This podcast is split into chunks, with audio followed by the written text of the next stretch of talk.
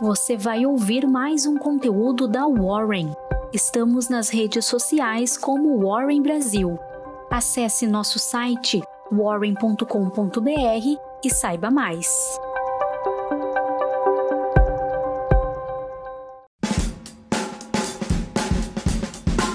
Muito bom dia, hoje terça-feira, dia 15 de fevereiro. Eu sou a Jéssica, analista de redes sociais aqui da Warren e começo mais uma Warren Call com as principais informações do mercado financeiro. Na agenda de hoje, temos os seguintes acontecimentos. Na China, a produção industrial mensal será divulgada. Na zona do euro, é dia de divulgação da variação do PIB trimestral. E no Brasil, a Caixa Seguridade e a PetroRio irão liberar seus resultados referentes ao quarto trimestre de 2021.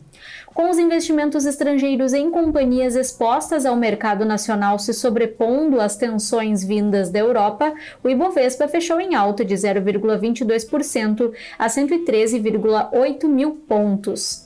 Pressionados pela tensão geopolítica, já que a Rússia está entre os maiores produtores da commodity do mundo, os preços do petróleo começaram a semana em plena escalada. Às 5 horas da tarde desta segunda, o contrato do Brent para abril acumulava alta de 1,39% a 95 dólares e 75 cents o barril, atingindo a máxima em sete anos. Os preços do minério de ferro, por outro lado, desenharam uma trajetória de queda após a alta expressiva da semana anterior, que os deixou no maior patamar em cinco meses. O principal fator para tanto foi a indicação pelas autoridades chinesas de que haverá intensificação no monitoramento das transações para evitar a cotação a preços artificiais. Às 5 e meia da tarde da segunda, o minério de Qingdao recuava 0,46%. Grandes varejistas brasileiras, como as Americanas e a Magazine Luiza, lideradas pelo Instituto para Desenvolvimento do Varejo, organizaram-se para combater a penetração de empresas estrangeiras do segmento de e-commerce no Brasil.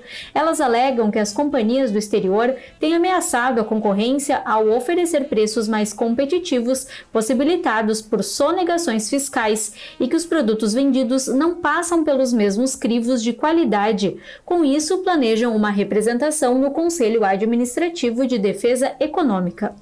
O CAD está investigando se a Raizen não repassou a consumidores reduções de preços da gasolina e do diesel definidas pela Petrobras a partir de 2018. O inquérito, instaurado em junho de 2020, foi prorrogado em 60 dias. Em dia de atenção aos avanços das tropas russas, Wall Street recuou. O S&P 500 e o Nasdaq caíram 0,38% e 0,001%, respectivamente.